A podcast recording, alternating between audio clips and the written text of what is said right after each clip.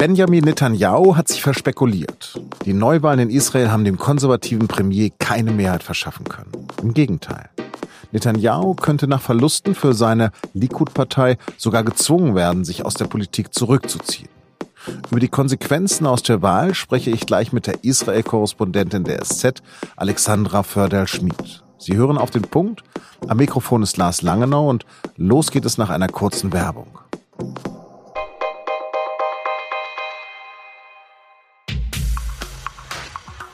Wir alle erleben Tag für Tag die unterschiedlichsten Gefühle. Freude, Langeweile, Begeisterung, Abneigung. Wie wäre es, wenn Unternehmen auf das, was wir fühlen, reagieren und etwas verändern oder sogar Neues schaffen könnten? Erlebnisse, die uns wirklich begeistern. Sie könnten Frust in Freude, Langeweile in etwas Aufregendes verwandeln. Denn das Business der Zukunft hat Gefühle. Erleben Sie Experience Management von SAP. Die Israelis haben innerhalb von fünf Monaten gleich zweimal gewählt. Doch auch beim zweiten Mal am Dienstag hat sich weder eine stabile Mehrheit für rechts noch für links gefunden. In der Nacht zum Mittwoch klang das bei Premierminister Benjamin Netanyahu vor seinen Anhängern noch ganz anders. Da sagte er, dass er dem Staat Israel und dem Volk weiter dienen wird. Aber so wird es wohl nicht kommen, denn möglicherweise wird diese Wahl die politische Karriere von Netanyahu sogar beenden. Denn es gibt eine Pattsituation zwischen seinem Likud und dem mit ihm verbündeten rechten und religiösen Gruppierungen auf der einen Seite sowie dem weiß-blauen Bündnis seines Herausforderers Benny Gantz auf der anderen Seite. Es ist in vielen Dingen ein Déjà-vu. Schon wieder kann Netanyahu ohne die Partei Unser Heim Israel des rechten Hardliners Avigor Liebermann keine Regierung bilden. Doch Liebermann hat ihm, wie schon beim letzten Mal, eine Absage erteilt. Und was kommt jetzt? Darüber spreche ich mit Alexandra Förder-Schmid in Tel Aviv. Wir haben das Telefonat bereits am Mittag aufgezeichnet. Zu diesem Zeitpunkt waren 90 Prozent der Stimmen ausgezählt, aber ein endgültiges Ergebnis lag noch nicht vor. Frau Förder-Schmid, wie viele Israelis, die Sie kennen, zweifeln denn inzwischen an der Demokratie?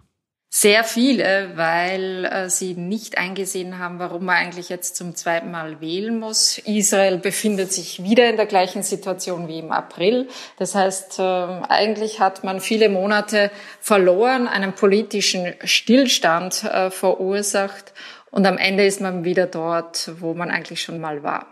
Sie schreiben, dass jetzt eine große Koalition am wahrscheinlichsten ist. Aber was unterscheidet denn eigentlich die beiden Führer der Blöcke Netanyahu und Gantz so fundamental? Im Gesellschaftsbereich gibt es tatsächlich Unterschiede. Ganz ähm, vertritt liberalere Positionen, will auch ein säkulareres Israel.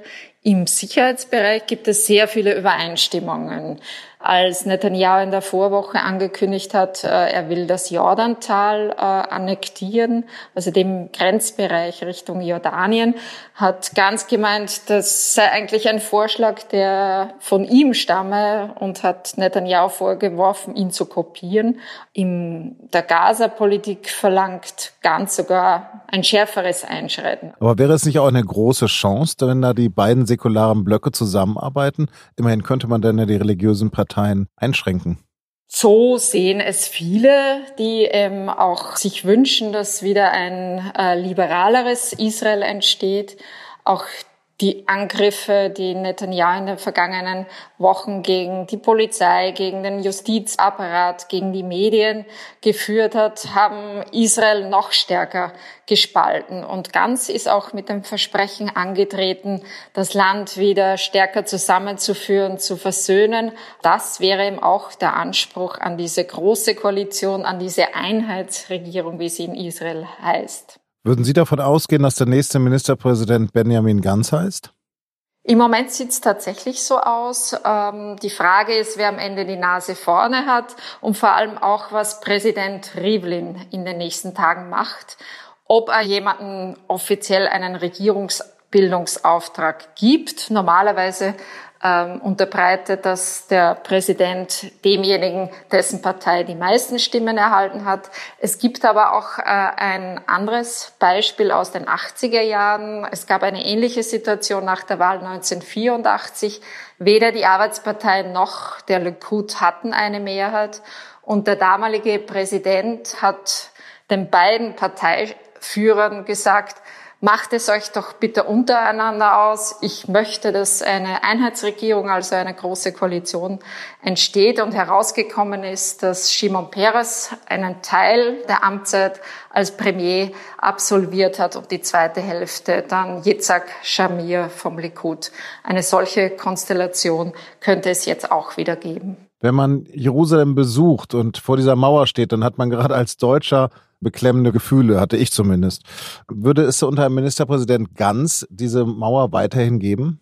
Es wird nach all dem, was man bisher von ihm weiß, keine Änderung geben. Ganz ist äh, ein ehemaliger Armeechef, er war Generalstabschef und vertritt im Sicherheitsbereich ähnliche Positionen wie Netanyahu. Er hat nicht angekündigt, dass er jetzt die Mauer schleifen wird. Er hat allerdings gesagt, dass er für Gespräche mit den Palästinensern eintreten wird, äh, allerdings äh, ihnen jetzt auch nicht konkret einen Staat versprochen. Das heißt, im Sicherheitsbereich und auch was die Positionen und Verhandlungen mit den äh, Palästinensern betrifft, kann man jetzt nicht erwarten, dass äh, eben ein streichelweicher äh, neuer Premier sich der Sache annimmt, sondern da wird es vermutlich eine Fortsetzung der bisherigen Politik geben.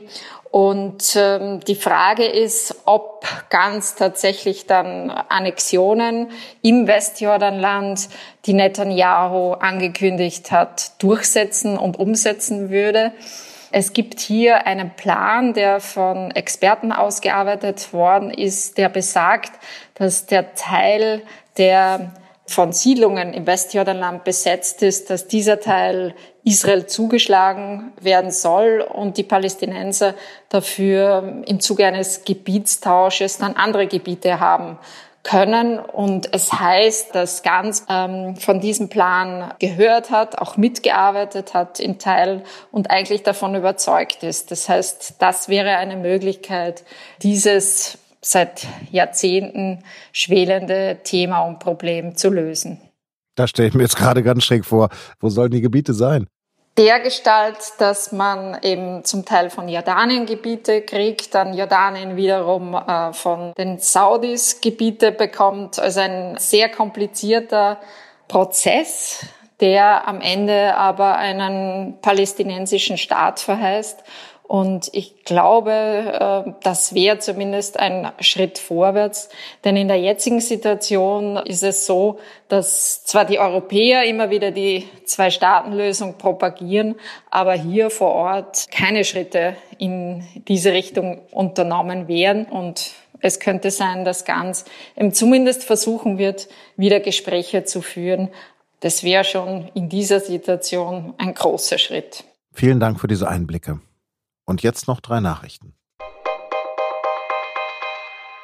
Eine Woche nach dem Rauswurf von John Bolton hat sich US-Präsident Donald Trump für einen neuen nationalen Sicherheitsberater entschieden. Die wichtige Position wird Robert O'Brien besetzen. Bislang war er Sondergesandter für Geiselnahmen im Außenministerium. O'Brien ist Trumps vierter Sicherheitsberater in drei Jahren. Das Landgericht Bayreuth hat am Mittwoch einen Marokkaner wegen Mordes an der Studentin Sophia Lösche zu lebenslanger Haft verurteilt.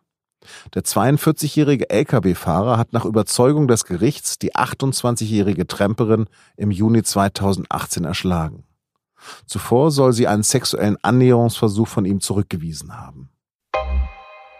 Immer mehr Deutsche sind auf Lebensmittel von Hilfsorganisationen angewiesen. Innerhalb eines Jahres sei die Anzahl der Tafelnutzer um 10 Prozent auf aktuell 1,65 Millionen Menschen angestiegen. Das sagte der Bundesverband Tafel Deutschland am Mittwoch in Berlin. Besonders dramatisch sei der Anstieg bei den Senioren um 20 Prozent. Am Mittwoch erscheint wieder eine neue Folge unseres Recherche-Podcasts Das Thema. Diesmal geht es um einen Kriminalfall. Ein Hausmeister in Rottach-Egern soll seine frühere Nachbarin, eine alleinstehende alte Dame, ermordet haben. Seit zehn Jahren sitzt er deshalb im Gefängnis. Und das, obwohl viele Indizien womöglich seine Unschuld belegen.